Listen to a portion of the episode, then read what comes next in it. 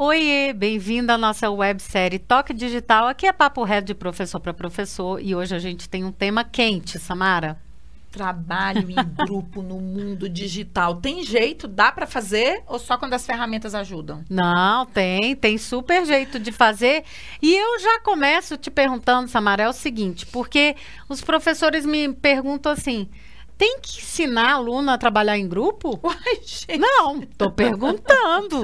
claro que tem, claro que tem. Não só estudantes, jovens, não. Às vezes você vai trabalhar com um grupo de adultos e você também precisa mostrar como é que funciona o trabalho em grupo, porque senão vira, né, ali vai ser difícil você conseguir seguir com o trabalho em grupo. Então tem que sim, Carla, tem que ensinar para os estudantes, tem que conversar, explicar que você vai trabalhar em grupo e, claro, dar as dicas aí de como é que eles vão discutir entre si quando eles estiverem sozinhos, porque você não vai estar lá o tempo inteiro junto. Como é que você faz em termos de estratégia? Eu sempre faço o seguinte, Carla, assim que eu vou começar a minha aula ou atividade em grupo, eu falo para eles que a gente vai fazer uma atividade de aquecimento.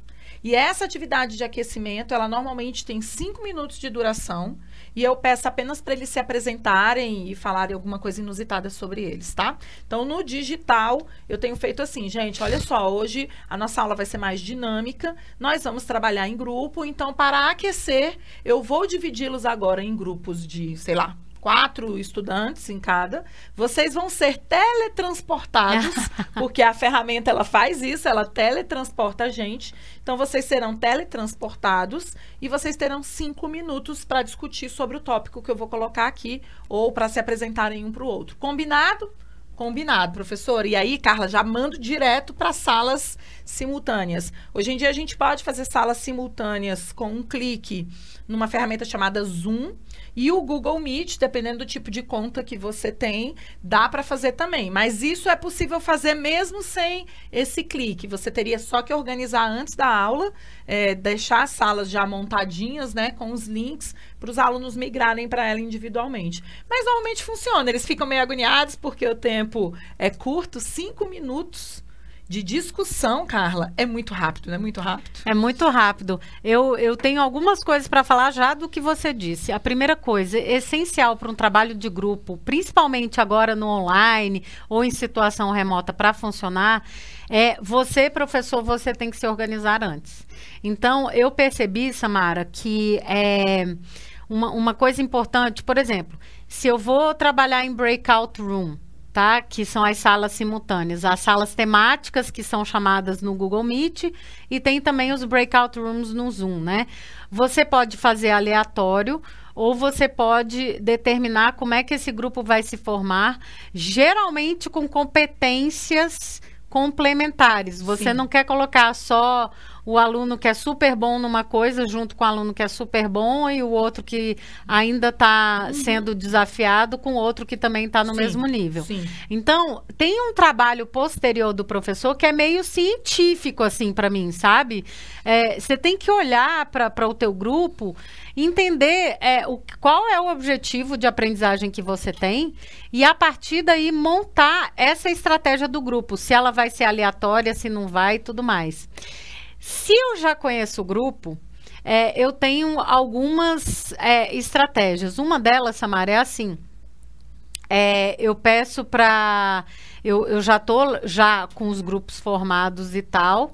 E aí eu pinto se é alguma coisa que eu já quero definido, tá? Para a aula. Aí eu marco, por exemplo, numa planilha, eu já tenho lá os grupos montados e eu marco numa planilha quem é o líder do grupo do dia. Hum, ter um líder e ter papéis no grupo é muito importante. Muitas vezes a gente esquece. esquece. Uhum. Mas se você já determina os papéis no grupo, você tem grandes chances de sucesso. Então, tem essa questão da liderança. Se, por exemplo, o professor não tem a possibilidade de ter é, salas temáticas, breakout rooms e tal, porque a conta do Google, por exemplo, não, não tem como ter, aí o que, que eu faço? Esse líder que eu já sei que é uma pessoa mais safa de tecnologia, então eu estou pensando nisso também. Eu peço para esse líder criar o link. O link do Google Meet, por exemplo. Sim. Por quê? Porque eu sei que ele vai criar rápido uhum. e aí eu peço para ele colocar lá. Então, ele que vai abrir o, o Google Meet. A sala simultânea. E vai permitir os alunos de entrarem para não uhum. ter problema e você não ficar louco, professor, indo de sala em sala. Então, eu acho que a, a primeira coisa do trabalho em grupo é a gente pensar como a gente nos alivia de tempo para conseguir circular. É verdade. Eu acho que esse é o primeiro ponto do trabalho em grupo. Então, como que você separa esses grupos de uma forma que você vai ser liberada e ao mesmo tempo você sabe que o grupo está em boas mãos, assim, que está com, com uma combinação certa? Perfeito. Então, acho que essa é a primeira parte. E uma segunda parte que você falou, dessa parte do grupo ter um tempinho para aquecer. Para aquecer, também é importante a gente não contabiliza isso no tempo, é treinar, Samara. É treinar, é uma etapa de treino mesmo. A gente não contabiliza isso muitas vezes no tempo e tem que contabilizar esses cinco minutinhos que você estava falando.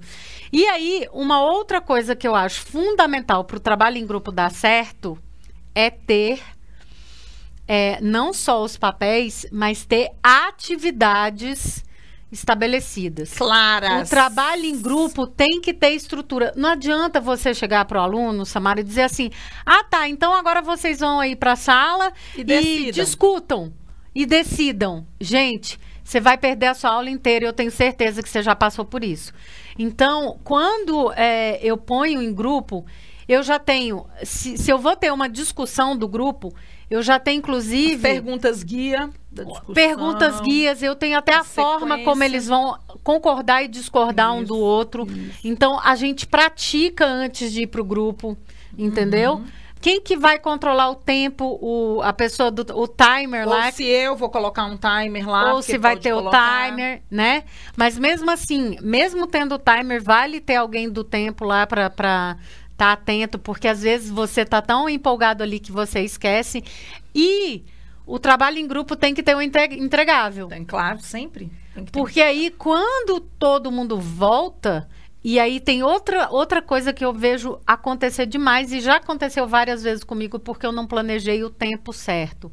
Que é o seguinte: você faz um super trabalho em grupo mas você não calculou o tempo de voltar e fazer sistematizar. O uhum. Fazer o que a gente chama do debriefing uhum. ali. Em inglês a gente fala o wrap up, né? Que é quando é quando você dá várias aulas, você consegue controlar isso assim. Poxa, não deu tempo de fazer o debriefing hoje. Você fala, pessoal, então tranquilo. E aí você começa a outra aula, é. já retomando é, essa discussão. Então, olha, na aula passada a gente teve essa discussão tal, e vai fazer a sistematização.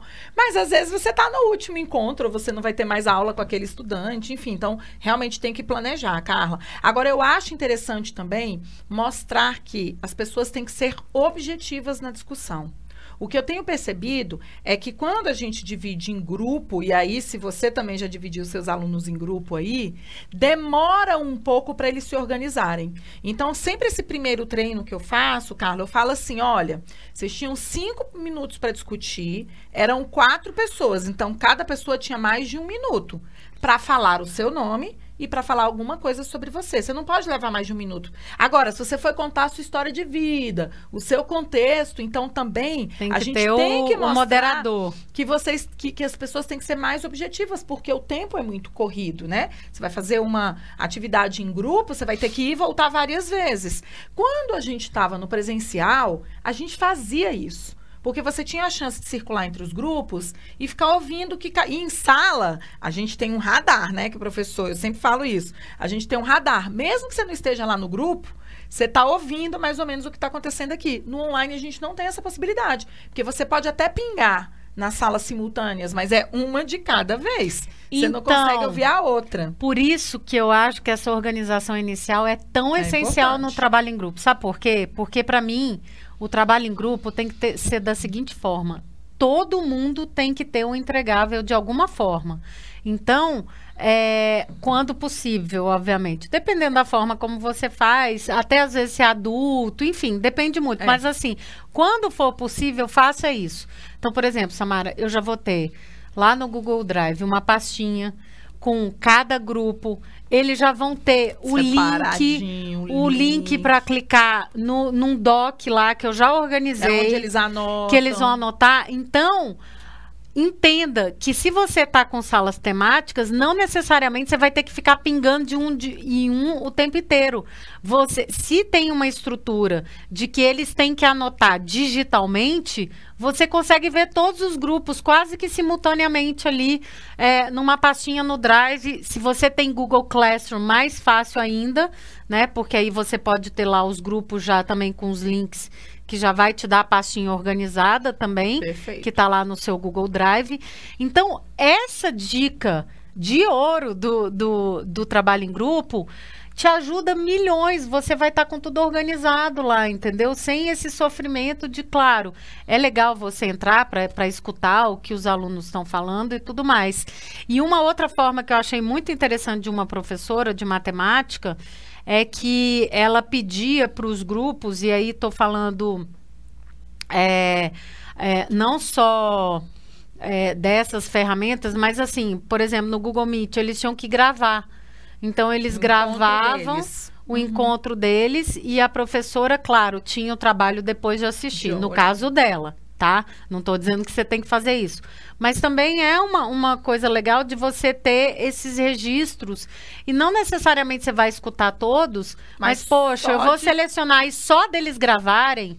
Porque tem que Já ter também ter os combinados, né, Samara? É. Tem que ter os combinados para não sair a piadinha, para ser Gente, respeitoso. Trabalho em grupo, deixa eu falar uma coisa aqui. Não é fácil fazer é, trabalho em grupo. Não é. Não é fácil para quem quer que os alunos façam trabalho em grupo. E não é fácil para os alunos também, porque nós temos filhos aqui, a gente já viveu toda a uhum. confusão de grupo. Ontem mesmo minha filha estava lá, que um colega não entregou um pedaço e ela ia ter que fazer o pedaço. Gente, mas isso é muito importante de ser dito. Isso é uma habilidade para a vida. Aprender a trabalhar em equipe, com prazo, com entregas, é uma habilidade para a vida. Todos nós trabalharemos em grupo em alguma coisa na nossa vida, seja ela. Na verdade, quando você entra no mundo do trabalho, você trabalha em equipe o tempo, o tempo inteiro, inteiro, né? Você trabalha em equipe o tempo inteiro. E você trabalha com quem você gosta, com quem você não gosta, com quem você se dá bem, com quem você não se dá bem, porque essa é a vida. Então, eu, eu acho assim que por mais que seja trabalhoso, e eu não estou aqui para dizer que é fácil, porque todas, tanto eu quanto a Carla, que a gente já passou assim, bons bocados e maus bocados com o trabalho em grupo, mas ele é um exercício importante de desenvolvimento da cidadania de um jovem, tá? E um adulto também. Então, não tem problema, respira fundo.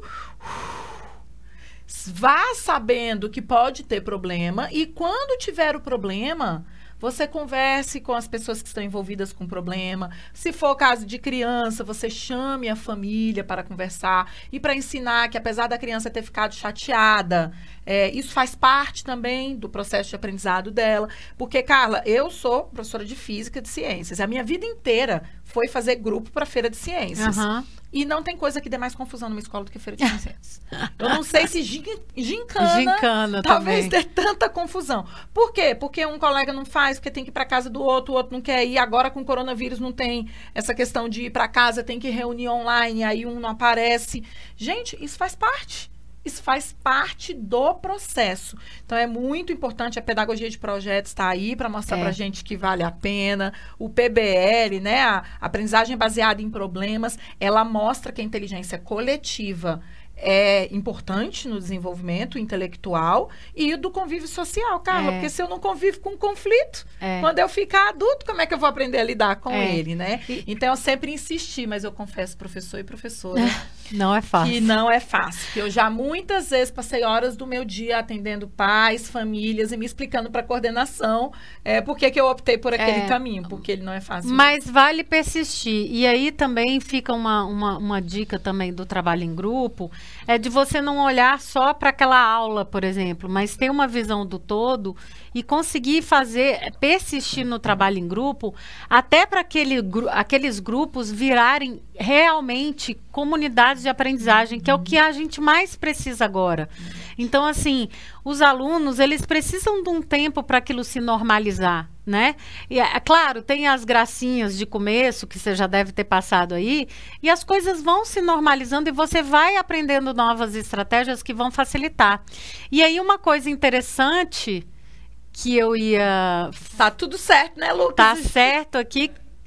E uma coisa interessante que eu ia, eu ia também trazer aqui é, é a gente buscar fazer trabalhos em grupo que sejam também engajadores, estimulantes, fazer desafios com os alunos, mas desafios que eles vão ter que estar juntos para resolver e não competir para resolver, entendeu? Para chegar à solução de um problema ou, ou, ou resolver uma equação. Vai, vai ter ou... crise, gente. Vai ter crise, mas é isso. E uma outra coisa importante também, uma outra dica que eu deixo é ter rubrica. Quer dizer, quando o aluno vai para o trabalho em grupo, ele já sabe das expectativas e o que vai ser avaliado, inclusive. Então, isso ajuda muito ter rubrica para é, a, o grupo.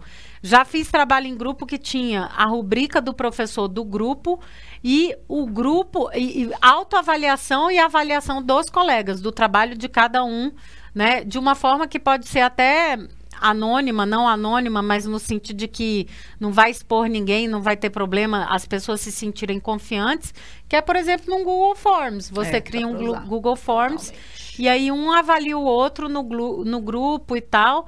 E aí a gente trabalha com eles essa, essa maturidade e tal, de realmente a gente pensar em trabalho em equipe, colaborando e não coordenando, porque a coordenação era aquela que a gente fazia que cada um faz a sua parte. Isso não é colaborar, né? Verdade. Colaborar e trabalhar em equipe, em grupo, nesse sentido, é realmente a gente fazer com que cada um que está fazendo essa partezinha integra um todo. Um todo. Não é um Frankenstein, né? Não é, é não é uma coxa de retalhos. Não, não é tipo dizer. uma parte, uma parte. Mas porque... a coxa de retalhos também tem a sua função, tá, gente? Que é o mosaico. Se é essa a intenção, tudo bem. O que não pode é você.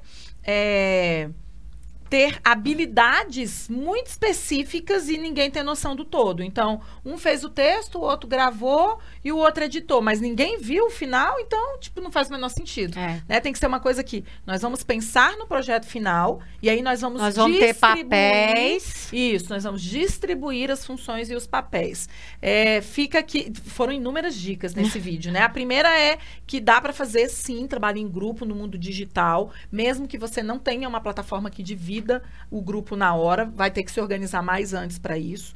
É muito importante preparar todas as etapas dessa aula, desse conjunto de aulas, com antecedência. Eu sugiro, inclusive, testar com os colegas né? Chame aí um professor, um colega seu, para dar uma olhada e testar junto. Eu acho isso fundamental, porque vai ter problema. Não se preocupe que vai ter problema. E o terceiro, quarto aqui na realidade, a resiliência, né, Carla? Persistir. Uh, respira fundo. É. Não precisa ser assim o ano inteiro, mas é muito importante que em algum momento, eu acho que as matérias, eu percebo, Carla, ciências humanas, eles exploram mais essa uhum. questão do grupo, de debate, de discussão, e a gente de ciências da natureza, quando vai fazer atividade laboratorial, mas a gente deveria explorar mais esse recurso, porque ele é um recurso muito importante para o desenvolvimento da cidadania e agora para o desenvolvimento da cidadania digital também.